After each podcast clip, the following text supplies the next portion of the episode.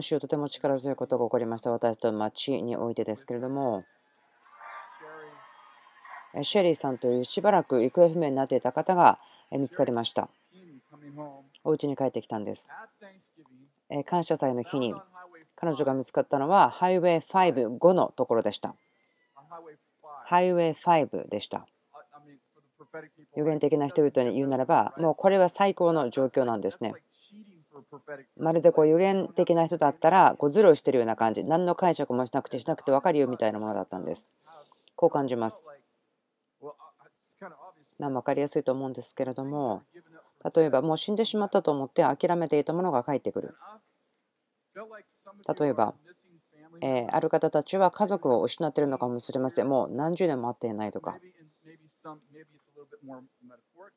まあ、ある方たちにとってはこれは比喩かなと思われるかもしれませんけれども家族とか友達何十年も声を聞いてないまたはその関係がなくなってしまった。そういう方たちがいれば今どうぞ立ってください。有限的な祈りを今したいと思います。これは有限的な印だと思います。神様が死んだと思っているものを返してくれる。死んだ者たちが帰ってくる。何年か前の話ですけれどもこのようなことがありました。ある男性のために祈ってたんですけれども私はこのように感じたのでこう話しました。その宝刀息子という話が思い出したのでこう言ったんですね。長らく話してない息子さんがいますかでその人は2人いますけど10年ぐらい話してないし生きてるかどうかもわからない。で彼が今日電話してくるよと自分予言をしました。その予言をした後にはですね1ヶ月ぐらいどこかに隠れていたいんですけれどもでもその男性がお家に帰った時にはえ留守番電話ありますよね。伝言のとこですけど昔はそんなものがありましたよ。で教会から家に帰った時にその男性のえアンサリングマシンにその息子さんが電話をかけてきて喋っていたそうです。で正確に言うならば自分たちがその礼拝が終わって祈っていた時に電話をかけてきました。で彼らはその息子さんとお父さんが回復してカリフォルニアに住んでるストーリーですけども。ですからもしあなたがそのような経験があるならば例えば家族親戚子供あなたにとって重要な方たちが何かこうずっと会っていないからまるで死んでしまったかなと思って諦めてる方たちいたら立ってください。周りの方はどうぞ手を伸ばしてください。祈るのではなくて予言しましょう。今イエスの皆によって予言します。シェリーさんが帰ってきたように死から帰ってきたと言われたようにあなたの友達も家族も近所の人とかあなたが誰のために立ってるかその方たちがイエスの皆によって私たちは今戻りなさいと言います。イザヤ書ではこう言ってますね。手放せと北に言いなさいと。南に向かって手放せと。東に向かって手放せと。西に向かって手放せと。ですから、今、イエスの皆によって手放せと言います。そして奇跡的に回復し、償いがあり、よみがえりがあります。今この立ってる方たちとそのご相手の人たちになります。イエスの皆によって祝福があります。え今日のメッセージのために祈りましょう。祈ります。私たちの心を開いてください。望みを与えてください。私たちに分けてください。イエスの皆によって祈ります。アメン。予言的な家族を立て上げるそのような話をしますけども3週間前ぐらいに夜話したんですけどどれぐらいの方が私がその話をしたのを聞いてますか？2人ぐらいですね。ありがとうございます。ということはもう一度この話をする必要があると思いますけれども。ではまた同じような話をする必要があるんですね。私はこのような思いをですねとても強く数年ですけども持ち続けています。情熱を持っています。それは人々の心を開く、願いを持たせる、それはその有限的な家族を立て上げるということ、あなたたちの家族が超自然的なことが行われる場所であるということ。私たちはいろいろな素晴らしい話を聞きます。そしてこのベテル教会が影響を与える人々たちに対しての飯があります。その国々の父母だけではなくて国々の父母になる人たちの父母というようなこと。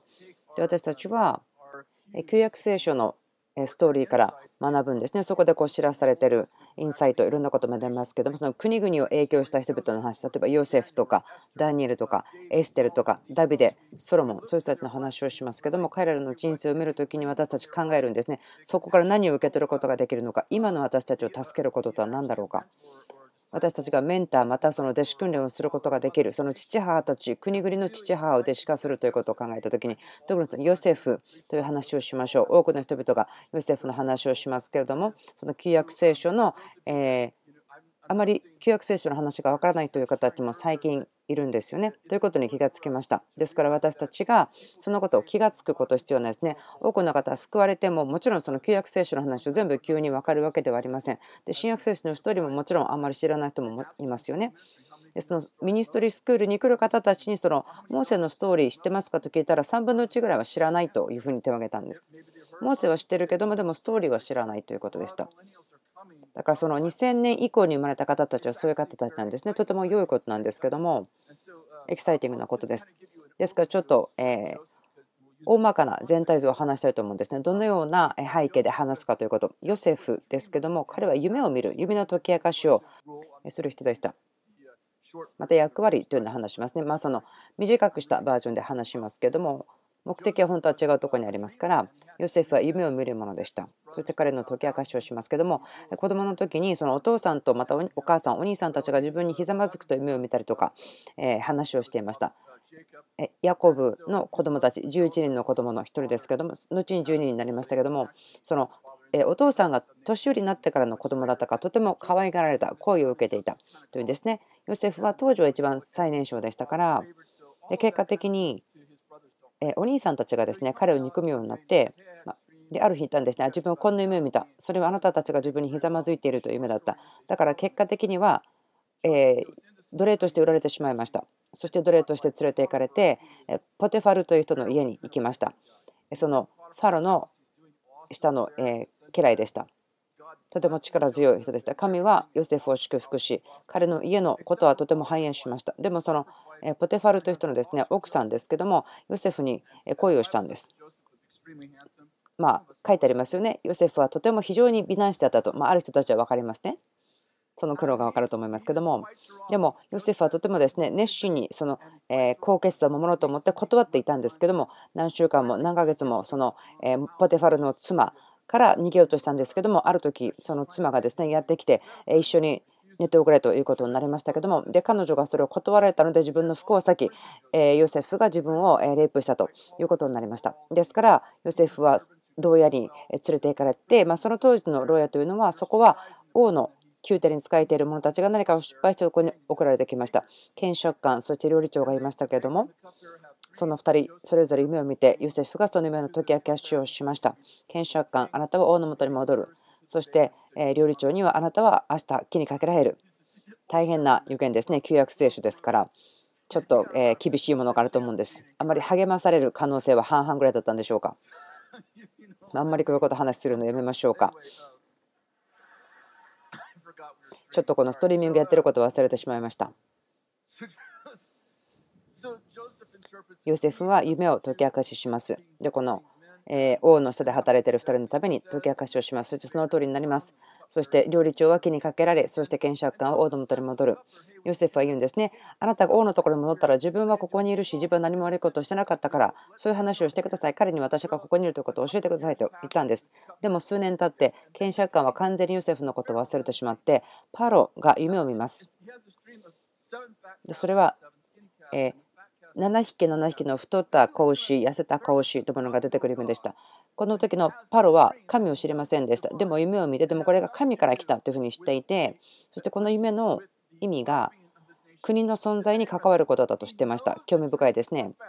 夢のことを深く知っていました。神様を知らないけれども神から来たとしていた。そしてその夢が彼の国の存続に関わることだというのを知っていた。でも意味が分からなかった。でその検釈官にその話をしたんですね。で検釈官はあ気が付いた思い出したそのような人がいたんです。牢屋にいた時に夢を解釈する人がいましたねというふうになりました。で、あ私のもとに連れてこいということになって話は続きますけども、ヨセフはその夢を解き明かしします。それは7年の危機、7年の良い収穫。そういう話をするんです。で、その良い年があってもそれでも悪い年の分でなくなってしまうから良い年になったものを貯めといてっていう話をするんですね。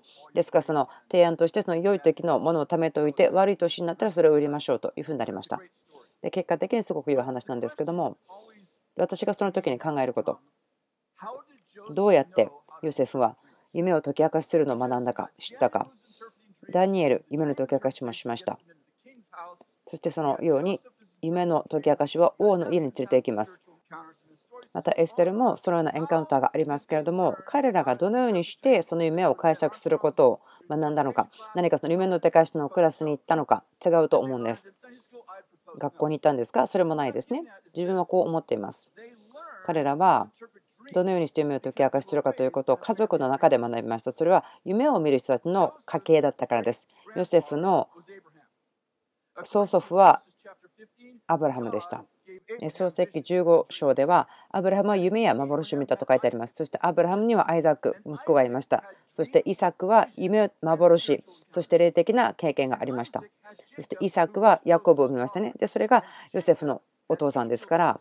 で、ヤコブはエンジェルがやってきたり、そのトランスを見たりしました。分かりますか？その霊的に成長しているのが見えますか？信仰から信仰へ、信仰から信仰へ、霊的に成長している深さが深まっているのが分かるでしょうか？その経験とかも大きくなってきますね。で、それがヨセフのところに来た時に、その国を変えるというふうになるんです。でも一番最初のアブラハムに戻るんです。神様と会った、その彼から始まります。ですから、地上の中で最も霊的な場所というのは教会ではなくてあなたの家であるべきだと思っています。考えてみてください。あなたの子供たちがその夢を見て解き明かしする者たちの家で育てられたらどう思いますか？私、皆さんの目を開きたいんです。例えば、サムエルのことも考えてください。サムエルが子供の時、サムエルは神の声を聞いたと書いてあります。うん、サムエルが神を知る前にも彼は神の声を聞いていたとあります。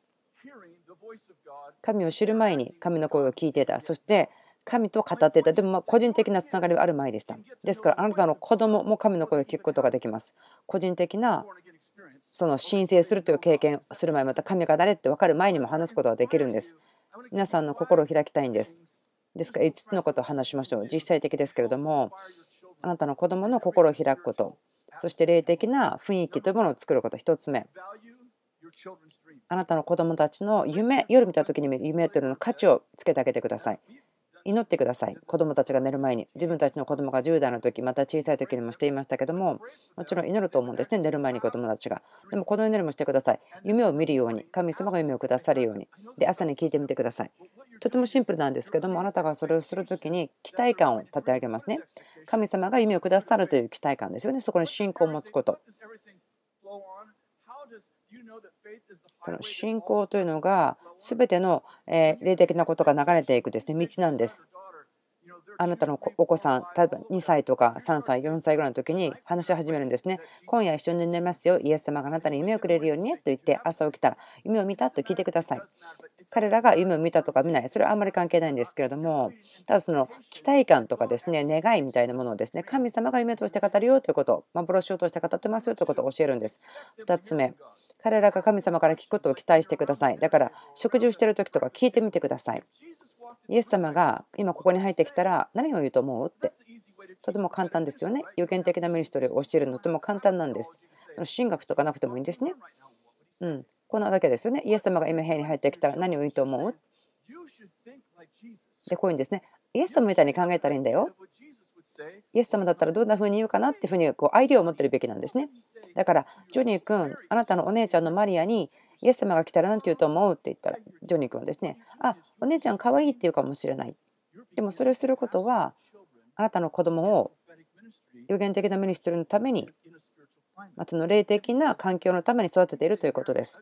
で例えばそのジョニー君が、いや、マリはブスだよってイエス様言うと思うよって言ったら、イエス様そんなこと言わないよっていうふうに教えるんですね。とても子供が小さい時に神様、励ましと慰めと立て上げのために話しますよということを教えるんです。彼ら分からなくても、神様がどのように考えるかということをあなたから学ぶことができます。で、あなたも神様とのそのエンカウンター、霊的な体験するべきだよということを教えているということですね。ミニストリーのチームに子どもたちを一緒に入れて、祈りということを教えましょう。とても重要です。子どもたちが経験すること、体験すること、聖霊様の領域のことですよ。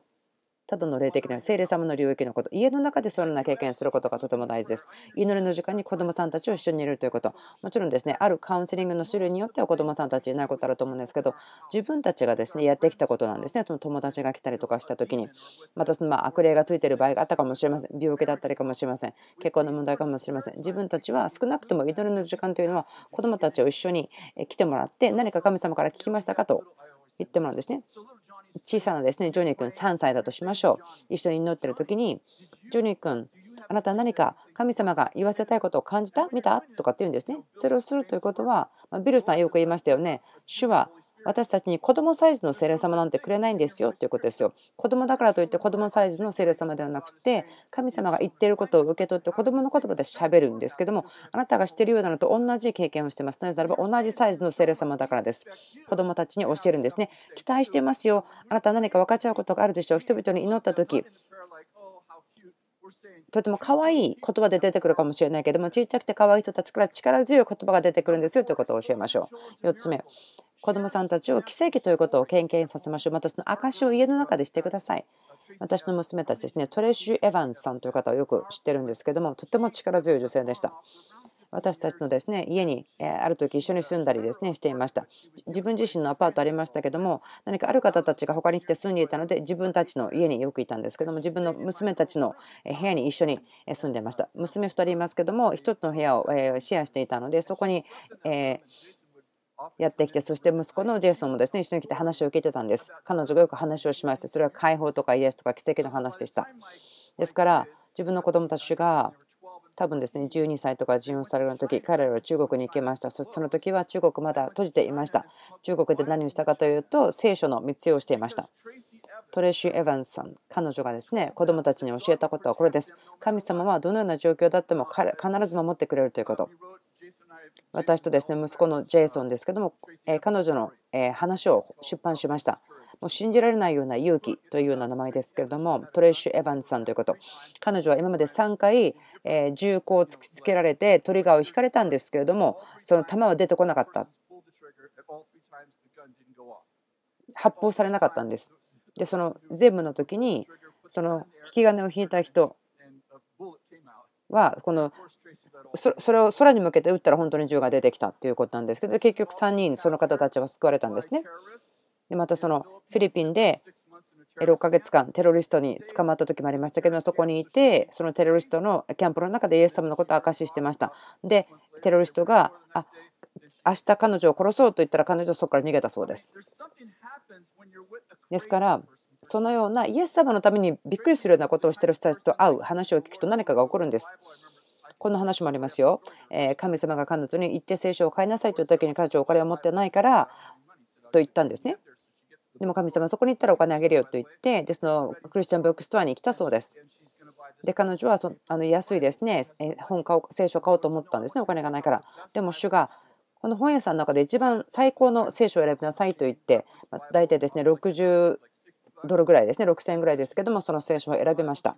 そしてレジの方に歩いていきました。まだお金がありませんでした。で、彼女の前にですね、3人ぐらいいたんですけど、お金ないと思ってて、神様に言ったら、あなたにあげるよって言ったでしょって言ったらですね、その自分の番になったら空中から100ドル1万円札が起こってきて、それを使って払ったということなんです。それが彼女のストーリーです。私は彼女の話をたくさんたくさんすることができます。それは真実なんで、真理なんです。そのような人々をですね、私の家に彼女はですね、招待してきました。まあ、彼女のそのようなことを一緒にした人たち、またはその経験を受け取った人たちは、えー彼女曰くですね、この人たちには彼女家族が必要だからということで私たちと一緒に住んでたんです。まあ、それらの話ととても変わっている話なので、今日時間がないので話しませんけれども、子供を奇跡に経験させるということですね。多くの西洋の子どもたちはいっぱい教わってるんですけど経験が薄いんです。インターネットを使っていっぱい検索することできますけれどももう頭で知っていてもでも全然経験がないです。で、経験が必要です。経験させてあげることです。5つ目、彼らの人生の中に天の見つかいを招待する。ですから、祈りによって天使たちを呼んでくださいと教えてあげてください。また、の福音書18の10。あなた方はこの小さい者たちを一人でも見下げたれのように気をつけなさい。誠あなた方が告げます。彼らの天の見つかいたちは、天におられる私の父の御子をいつも見ているからです。とあります。ですから、子供たちは天使たちが与えられていると福音書の中でイエス様は3人いてるんですね。子供たちには天使が与えられていると。だから自分も今でもその天使がいるといいなと思ってますよ。までもですね、ヤコブがその足の骨をなんか脱臼させられたような天使じゃなければいいなと思うんですね。その喧嘩したくないですから、何かそのポストミニストリーシンドロームのようにならないといいなと思うんですね。えー、孫がいますけれども、孫娘です。彼女がとても小さな時から見つかりを見ていました。あんまりお話が上手じゃない時から見ていました。こういうんですね。3歳ぐらいの時に鳥が来たんだ。鳥が来たよ。笑ってるんだ。私と遊んだ。鳥がと言って呼んでたそうです。とても子供の言葉でですね、言ってたんですけども、ある時自分の娘ですけれども、え、夫婦で母会をしてるんですけども、お風呂に入ってる時に、急にですね、多分その孫は2歳ぐらいだったんですけども、主の臨在が急にえお風呂に入ってきて、で、ミーシャが立ち上がって、あ、鳥が来たって言ったそうです。で、その鳥というものとですね、遊び始めたんです。でも、娘は気がついて言ったんですね。鳥じゃなくて、それは天使だよと教えたそうです。で天使たちというのはミーシャ、孫娘のところをずっとです、ね、長い間訪ねているんです。やってくるんです。で、あるですね、特定のエンジェル、見つかいが彼女のところにとどまって、バナヤという名前なんですけど、霊的な体験を与えたと。で、天使がやってきて、で天国に連れてって、天国のことを見て帰ってくる。親に話す。えまあ、3歳ぐらいの時から始まったんですけども、その今、孫娘は10代の初めぐらいにいますけど、まだ天使は来てると。である時、サンクスギビングの時にこう孫たち集まってきて言うんですね。で最近そういうことあまり話させない時があるんですけども、だから自分聞くんですね、質問するんです。まあ、10代ですから話したい時も話したいない時もありますけども、彼女が自分の家に行った時にですね、まあ、10歳、11歳の時でしたけども、聞いてみたんです。何か普通に話をしてたんですけど、別に霊的な話とかじゃなかったけど、急に私は天国に行ったと言って、あ、そうと言ったんです。で、えー、妻のキャシーに、あなたのお父さんに会ったよって言ったんです。で、妻は、ああ、そうなのって聞いたんです。で、孫は言い始めました。そのキャシーさんのお父さんの話をしました。で自分たちはその義理のお父さんが天国にいるかどうかはっきり確信はなかったんですね、彼の救いのことに対して。でも、孫はキャシー、妻のお父さんのことを説明し始めて、でこう言ったんです。僕は大丈夫だから、僕天国にいるよって言っといてって言ってたよって言ったんですね。そして自分の妻はですね、もちろん目に涙がいっぱい出たんですけども、その歌ってる花のことや、喋ってくる草のことも話をするんです。彼女のその見つかりとの経験とか、とてもこう強烈なものなので、自分の娘は、えもちろん子供クリスチャンスクールに行ってるんですけども、先生が変わるたんびに話しに行かなければならないんです。私の娘は天使とよく会ってるんだけど、それはファンタジーとかじゃなくて本当のことだから、彼女が何かファンタジーのこと話してると思わないでくださいと言いに行かなければならない。それぐらいです。私たちは学んでいます。子供たち、どんなに小さくても霊的にえ機能することができる親と同じぐらい、また親以上に霊的に繊細なのかもしれません。それらの子供、どうやって育ってますか？経験させてあげるんですね。体験を与えるんです。超自然なこと、またその見つかりとの体験、そういったものを与えるんです。ある子どもたちは、教会というところの中でしか霊的な教会ができないと思ってるかもしれませんが、それはすごく悲しいことです。こんなこと言いますね、時々。ちょっとなんか変な感じなんですけども、こんな風に話すんです。あ自分今日教会に行ったけど全然こう養われなかったよ。うーん、じゃあ1週間に1回しか食べないんですか？ってことになりますよね。だから、神様において最もワクワクする場所と時間というのが日曜日の朝であっては違うかなと思うんですね。その教会の朝に来て訓練されて外でエキサイティングなことをする。で子どもたちも同じようだと思うんです。一番最後のところはあなたの子供さんたちを葛藤から守らないでください。あなたが例えば葛藤しているのであるならば、それを見せてあげてください。例えばあなたが経済的に葛藤しているならば、でもあなた奇跡を期待してますよね。ということはそれを見せてあげてください。そのテスト、試みがなければ証しテストもにはありませんよ。多くの私たち両親として心配します。普通ですよね。自分たちの子供もちろん守りたいですよ。そのとっても怪しい人とかですね悪い人たち何するか分からない人たちからもちろん守りたいですけれどもでもなんか守りすぎて過保護になりすぎてしまって人生で経験することが全然わからないそうなってほしくないんですでもそして自分たちはこの世の中において人生において自然に行動するではなくて超自然に行動してほしいんですですから重要です。霊的な子供たちを育てるということ。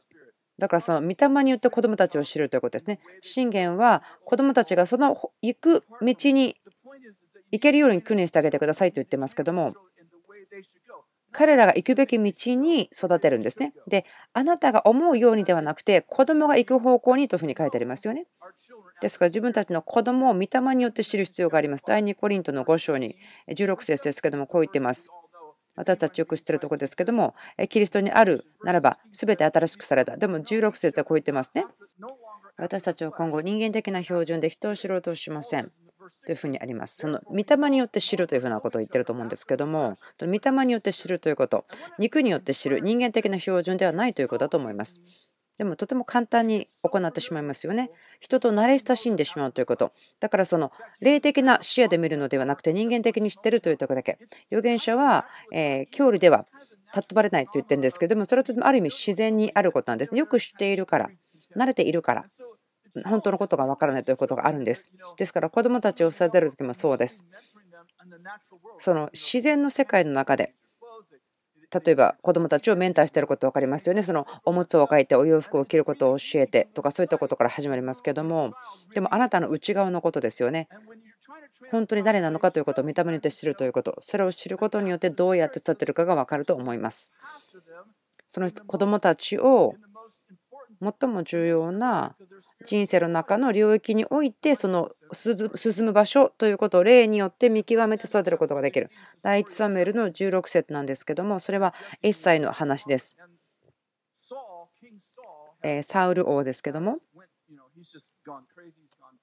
彼は気が狂ったようになってしまっておかしくなってしまって預言者サムエルが私が行くとこに行けと言って油注ぎなさいとそのエッサイの息子1人を王として油注げと言われました。で、サムエル、え預言者ですけども、エッサイの家に行きました。7人の息子たちがいる。で言うんですよね。あなたの息子の1人を王として油注ぎますよ。ですから私の前に連れてきてください。で、サムエルがですね、エリアを見た時に彼はとても背が高くそしてとてもハンサムでしただからその油注ぎの角を取って注ごうとした時に主がいたんですね待ちなさい。何やってるの、サムエル。この人が見るように彼を見てはならない。神の目で見なさいと言った。サムエルは分かったんです。あ、じゃあ彼ではないんだ。で、その7人の息子の前を全部通り過ぎていて、違うんです。違う違う違う違うということになりました。で、サムエルは考えました。あなたが持っている息子たち、これで全部ですか他にもいるんですけど、ダビデと言うんですよと言って、父はいいんですね。でも彼は、え牧場にいますと。言うんです。あじゃあ連れてきなさいとサムエルは言います。ダビデのことを呼んでくるんですけども、その外から走って帰ってきたとあります。で、サムエルはダビデを見てこいんですね。赤毛の若者、赤毛で背の低いものというふうにあります。ということはですね、ポイントは王様になるようには見えないなということだと思うんです。でも神様は彼だと言ったんですね。で、サムエルはダビデを王として油を注ぎました。エッサイは呼びに行くことさえしたくなかったんです。その王として誰が決められるのっていうことの時に連れてきたくなかった。もうお父さんにさえも王となる人ということが分かれていなかったんですね。だから御霊によって分かってなかったということです。詩篇の51で彼は言っていますけど、私はその咎によって生まれてきたというふうに言っています。ポイントは何でしょうか？多分ダビデが赤毛でその小さなものとして書かれているのは他の息子たちと見かけが違ったということだと思うんですね。その、えー、不倫によってできた子供不貧困によってできた子供だったと思うんです。まあ、自分の意見も入ってると言われるかもしれませんけどもエッサイは自分のそばめの子によってできた子供のことを知られたくなかったんです。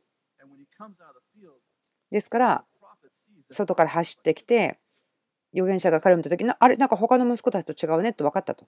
でも神様はこの人が私が選んだ人だというんです。とても興味深いですね。そのソロモンもバテシバというですね、えー、会員の関係から生まれた子供を選びますね。ダビデもそうですよね。どういうことだと思いますか？神様は奇跡を行うことができます。そのめちゃくちゃとか混乱と言われるところから奇跡を生み出すことができる神です。そのめちゃくちゃな人生と言われるような若者、子供から奇跡を行うことができます。問題が多い、大変だ、葛藤が多い。でもそういう人はですね、神様見て、私が彼を成長させよう。例えばアインシュタインとかエジソン、有名人ですけど知ってますか？学校であまりにも成績が悪かったから、あ、本当にこの子は重度の発達障害だと思われていたそうです。あまりにも学校の成績が悪かったから。でも神様の目で見ないと、あなたの家でどんな子供が育ってるのかわからないということですね。見た目によって子供を知らなければ、霊によって子供を育てることができないから、霊的な子供が育つことはできません。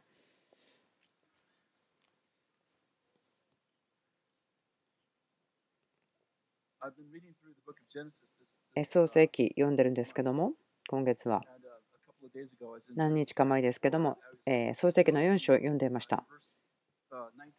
19節4章はですね家系図がたくさん書いてありますけれどもあんまりちょっと名前が言いづらいんですけれどもレムクが2人の妻をめとった1人の名はアダ他の1人の名はチラであった。アダはヤバルを生んだ。ヤバルは天幕に住む者家畜を飼う者の先祖となった。その弟の名はユバルであった。彼は盾事と笛を巧みに操するすべてのものの先祖となった。チラもまたトバルカインを生んだ。彼は青銅と鉄のあらゆる用具の鍛冶屋であった。トバルカインの娘はナーマであった。自分がここから感じたこととても面白いんですけれども、3章のところでは、カインは地を耕すものであった。そしてアベルは家畜を飼ってたとあるんですけども、お父さんとお母さんは同じ人から、でも違うことが開かれるということですね。またここで話してるのもそうなんですけれども、1人は盾事と笛を巧みにそうする全てのものの先祖となったとありますね。でもう1人は、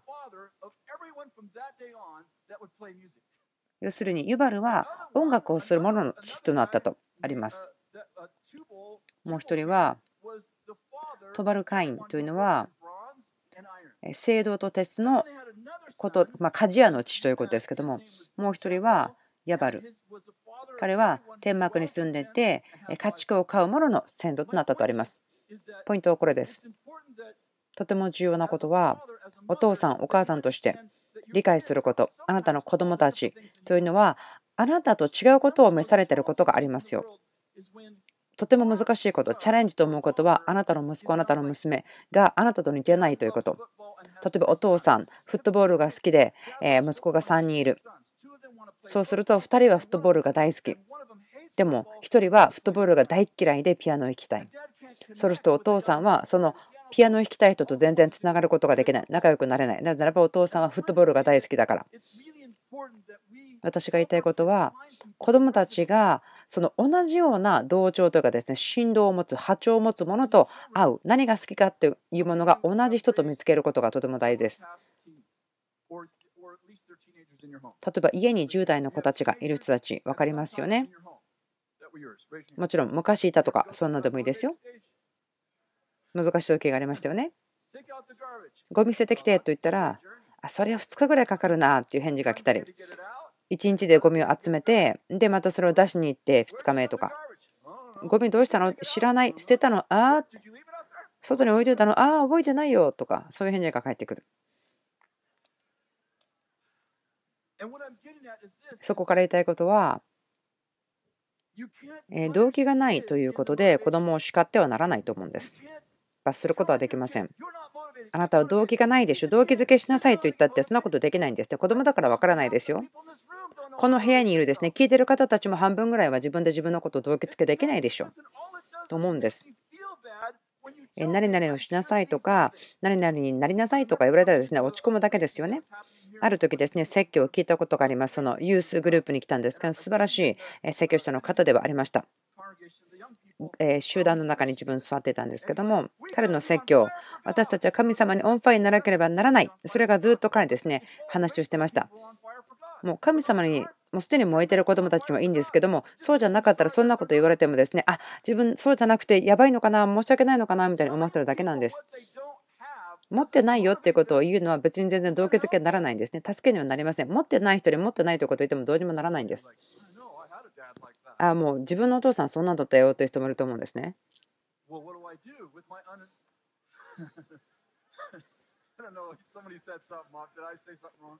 何か自分面白いこと言っちゃったんでしょうか？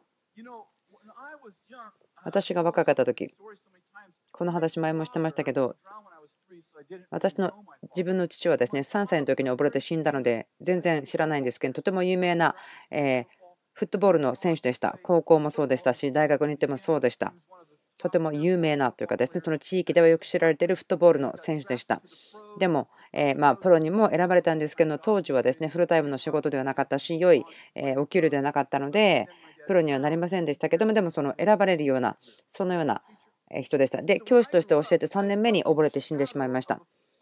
ですから自分は自分たちの、まあ、自分のとても小さなですね知ってる人の中では有名なフットボールプレーヤーの息子としてその影を持って育ちました。やってみたんですけど高校生の時にフットボール。自分でこう倒れた時に当たって倒れた時なんでこんなことしないといけないの？何これ？ルール分かんないしこのボールを持って走ってってその後何するの？そこに持ってったらどうするんだっけ？ルールも全然わからないんです。あこれは違うと思いました。私のおじさんたち、おばさんたちというのは自分がそれをやったら喜ぶと思っていました。自分が何かスポーツをすることにこう喜びが来ると思ったけど、でも自分全然そうではなかったんです。でも私のおじいちゃんというのはですね、本物の百姓、農家の人でした。昔の農場を持ってる男性というのは全部電気の仕事も、えプラマーとか全部いろんなことを直すことをガラージでするような仕事も全部してたんです。とってもおじいちゃんと気が合いました。自分はおじいちゃんの話すごいこと話していきますけど自分たちの自分のいとこは全然そう思ってないんです。なぜならばその7人の他のいとこたちは自分のおじいちゃんと同じような好みとか気質を持っていなかったんです。でも自分はそれを持ってました。自分が4歳の時に、あ自分おじいちゃんみたいになりたいと思ってたのを覚えてます。ということは、動機がなかったという日はなかったんです。理由は、自分の両親が私をおじいちゃんにつなげてくれたからです。そして、自分の周波数と同じ自分が震えてるのと同じ周波数で震えているような人と自分をつなげてくれたのでそこから動機が来たんです。自分の人生の中のモデルがいたんです。私が作られたようにま作られたと言いましょうか自分のこうやってること楽しいことと同じようなことをやってる人がいたんです。でそういうような人を見つけて同じようなことをやってる人たちを見つけてあげてそこに合わせてあげるんですねつなげてあげるんですそれ以外は動機づけをすることができません彼らが彼らの人あ同じだという人を見つけることができるまではですねアイデンティティで葛藤したりするんですね。使命も見つけることができないかもしれません。え人の働きの21章の8節こんなこと言ってます。翌日そこを立ってカイザリアに行き、あの7人の1人である伝道者フィリポの家に入ってそこに滞在した。この人には預言する4人の未婚の娘がいた。考えてください。ここに書いてあるんですけども、え新約聖書の中でただ一人伝道者として書いてあるんですけども彼と彼の妻が産んだ娘4人は預言者でしたか？いや違います預言する女性の娘がいましたとあります。ポイントは何でしょうか？ピリポがお父さんとして成功したということですね。彼のやってることではない人たちに合わせることができました。もう伝道者という方はもうクルセードとかをする人だったのかもしれません。もう人々が救われる必要があるということの中で生きて息吸ってご飯食べてたかもしれません。そのような伝道者の家で育ってもあなたが預言者だったらいや分かってるけど私まだ神の声が聞きたいんだよ。で自分の中にあったとても大事な出会いというのは未信者の人との出会いじゃなくて神様と会ったことでもっと聞きたいんだよって私たちが子供を育てる時に肉によって育ててはならないんですね。でもよく言っちゃうんです。あなたの家系はこうだよ。でも私は言いたいんですね。必ずしもではないんですよ。そのあなたの家の娘たちが預言者であるならば、その人たちにもう動機づけを与えたいならば別に道でロボ伝道しましょうということではないですよね。預言者と言われる人たち、その今よく知られているボブ・ジョーンさんとか、今、えショーン・ボルスとかいますけども、まあ、そういうようなところで体験させてあげてくださいということですね。娘さんたち、その預言者の人たちが持っている同じ波長の人たちに会うまでは動機ができないでしょう。ですから両親としてすごくイライラすることではありますね。子どもたちに動機を与えようとするけど全然動機づけがないように見える。だから子どもたちにあなた動機づけがないですね、動機ないの？って言ってもダメなんですね。何をやったら動機が出るの？そんなこと分かんないですよ。そんなこと聞かないでよと。でこの部屋の中に全然動機が動機づけできなかったよっていう人たちいませんか？いますよね。そんなような季節にありましたともうビジョンもなくなったりとか何もする気がないとかありましたでしょ？多分でその中で楽しんだ人いますか？でそのシーズンに1日以上いたという方いますよね？もちろんそうですよね。うん、それが嫌だったらそれとどまってるわけではないですよね。何したら分からないで例えばあなた40歳の時でも何をしたらいいのか分からない時あると思うんですね。だから15歳の息子さんが人生で何するの？とかビジョンがないとか思ってももちろん当たり前だと思ってください。えー、自分の孫たちですけども今そんな感じなんですね。あなたのお姉さんみたいにしなさいよ。いや自分はお姉ちゃんじゃないよ。彼女は地面を耕してるのが楽しいけど自分はその家畜を飼うのが楽しいんだ。自分がその、えー、地面を耕す人に育てられたけどもそんなこと大嫌いなんだよ。あなたがあなたのお兄さんみたいだったらね自分違うんだよって言うんですね。家の中で同じ家の中で家畜を飼うものとその地面を耕すものがいても大丈夫なんです。分かりますか？自分が何を話したいかというとジョニーさん、トミーさん、同じじゃなくてもいいんです。息子さん、娘さん、違ってていいんです。だから同じじゃなくてもほっといてあげてください。自分の息子がピアノ弾きたかったらどうしたらいいんでしょうか？自分心配してるんですよというお父さんがいるかもしれません。何か問題に違いない、そう思うかもしれません。でもしかしたらそれ正しいのかもしれませんよ。もう次のバッハかもしれないですよ。ポール・マッカートニーさんかもしれませんよ。自分名前知らないけど有名な人がいるかもしれません。70年代以降の音楽のことは喋れないんですけれども。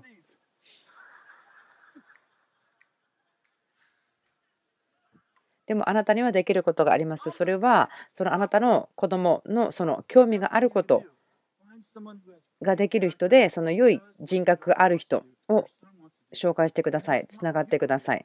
あなたがしたいことじゃなくてもつながってください。そして子どもたちにその体験を与えてください。そのことをやってる家族と友達になってください。あなた自身は何か共通点がないかもしれないけれども、あなたの娘さんにとってはすごく、あ、これ同じ共通と思うかもしれません。同じような周波数を感じるかもしれません。ブライアン・ジョンソンのこと覚えてます。彼は素晴らしい運動選手でした。そのエリック・ジョンソンさん、そしてまたお父さんのえビル・ジョンソンさんもですね素晴らしいんです運動選手として。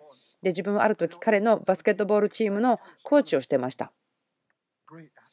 で彼は素晴らしいアスリートなんです運動選手なんですね。でも全然やる気ないんです。お父さんも素晴らしい運動選手。そして弟さんも素晴らしい野球の選手。で彼はブライアンさんは全然やる気がないんです。でも賜物は素晴らしいんです。である時そのエリック・ジョンソンさんうちに来て、え12の弦がついてるギターを見つけたんですね。自分はですね持ってたけどあの練習したけど弾けなかったんですね。普通のギターも弾けないのに12弦なんて弾きませんでした。でもレッスンを受けましたよ。リンダー・リーさんという素晴らしく忍耐があって憐れみ深い方なんですけど6ヶ月間彼女が自分にレッスンしてくれました自分と友達が一緒に受けてまあ費用はですね折半したんですけれども6ヶ月間経った後に友達は歌を弾くことができましたよ。自分はまだこれぐらいでした。で、彼女が自分を見てですなるとこう言いました。もう本当に深刻に悩んでたに違いないですね。彼女はそのコンフロンテーション嫌いなんですよね。直面をすることが嫌いです。で、ある時こう言っておられたんですね。あのこの後話してていいですかあ自分がどれだけ進歩してるのか言いたいのかなと思ったんですね。でもこういうんですね。あ、クリスさん、あなたこれ本当向いてないよと言うんです。何か他のことを見つけないとねって言ってくれたんですけどもでもこれで始めたんですよあのギターを弾くのがみんなが上手くなれるわけじゃないんですよねというところから始まったんですねまあ、自分の経験ですけどもそのギターを自分弾くことはやめました。自分の先生が辞めてしまったので。で妻がですねコンゴを買ってくれましたクリスマスに。で自分それらをですね1ヶ月ぐらいあの演奏していたらどっか行っちゃったんですね。本当に見つけられなかったんです。で教会に来たらあなんか自分が使ってたみたいなコンゴ教会で買ったんだね。でも妻が言ったんです。あれはあなたのですよと言って。で次にまた妻がですねハーモニカ買ってくれました。次の年に。でそれはもらった3週間後ぐらいに亡くなっちゃったんですねどっかに行ってしまったんですよ。でギターを持ってたんですけど、まあ、エリックさんが来た時に、まあ、短くならば「あこのギターいいね」って言われたから「あいいよしばらく使う気ないからお家持ってって使っていいよ」って言ったんです。しばらく使う気がないですよ。まあ、うんと長くしばらく使う気ないよと思ったんです。まあ、詳しいこと忘れましたけれども、でも、その後6ヶ月後か1ヶ月後ぐらいに見たんですけど、そのブライアン・ジョーソーさんがこの、えま12弦のギターをま6弦にして弾いてすごく上手だったね。とてもこうテレアだったんですけども、人前で歌ったりリードすることはなかったんだから、彼がギターを弾いて僕が歌ったんです。もうどんな感じの礼拝だったか分かると思うんですけど、でも本当ですよ。そしてブライアン・ジョンソンさんは彼の部屋で長い間ギターを練習するんです。演奏してるんです。もう素晴らしい運動選手なんだけど、でもそのギターを弾いてたんですね。そして素晴らしいギタープレーヤーになりました。素晴らしい運動選手なんですけど、運動したくないんです。ゲームしたくない。でもギターを弾きたいんです。私が言いたいことはこれですよね。あなたの家では誰が育てられていますか？両親をですね見て素晴らしいと思ってました。ならば、バスケットボールのシーズンの真ん中ぐらいでですねそのブライアン・ジョンソンさんがもうやる気がないと言ったらもうやめていいよというふうになりました。動機がないからやりたくない。素晴らしいんだけど、あなたいいいい選手だよと言っても自分にやる気ないから興味ないからって。うん、または何かすごく上手だってもそれが好きではないということもありますね。で自分はですねバスケットボール大好きなんですめちゃくちゃ下手なんです。さっきの例え話で自分がその家畜を飼う人であってもその地面を耕すのが大好きなので何か出てくるに違いないと言ってですねこう大地を耕し続けるようなものなんですね。大好きなんですけど全然全然下手くそなんです。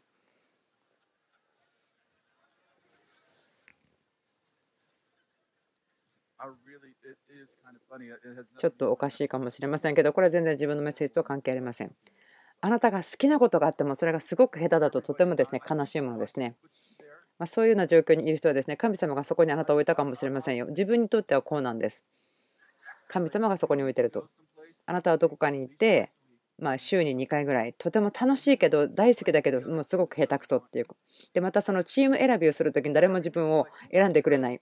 毎週なんですけどクリスさん一緒のチームにしたい人あーって周りを見てですね。あしょうがないよ。じゃあ僕たちがクリスさんを取るよ。自分たち4人しかいないから。みたいになるんですね。選ばれないというところですね。まあ自分のメインポイントはこれです子どもたちを霊的な雰囲気の中で領域の中で育てる。その人の働きでジョン・マルコの家では天使が来た。でも天使が来ることはあまりにも当たり前だったからペテロがあ牢獄に連れて行かれたから祈っていたんですけどもそしてペテロが見つかりによって蹂躙されてジョン・マルコの家に来たんですね。でもその常駐のロダさんという女性がいたんですけどもペテロを聞いてみてびっくりしてドアを開けずに行ってしまったんです。だからペテロがドアで待ってたんですけどもでも人々はあいやそれ見つかりに違いないと言ってたんです。ペテロの見つかりに違いないドアを叩いてると信じたと。まあ、天使がドアを使うかどうか自分よく分かんないんですけど、うん、あなたが祈っていて、それが起こったと信じるならば、それは本当に霊的な家だと思うんです。あなたの子供たちがそのような雰囲気の中で育てられるということ。子供たちがその彼らのアイデンティティを見つけていくことができる。その御霊によって子どもたちが認識されてそれによって育てられるということができたということになります。はい、えー、ではですね、知恵が必要な人どれくらいいますか？たくさんの知恵が必要という方たちいますか？どうぞ心に手を当ててください。見てる方たちもそうですけども、同じことしてください。聖霊様、私たちは本当に知恵が必要ですよ。言うことは簡単ですけども、本当に知恵が必要、そして何にするかを知る必要があります。私たちの周り、子どもたち、友人たちに対して、私たちが育てている弟子たち、メンターしている者たちに対して、私たちには目が必要です。それは彼らを御霊によって見ることが必要です。肉によってではなくて、人間的な標準ではなくて、御霊によって見て知る。そのような目をください。そして聞くための耳をください。主よ彼らの使命を私たちの望みによって見逃してしまうことがありませんように。私たちの子供の使命を私たちの望みによって見逃してしまいませんように。でも、イエス様の皆によって私たちがそれを見ることができますように、そうなってくださいと言ってください。祝福します。ありがとうございました。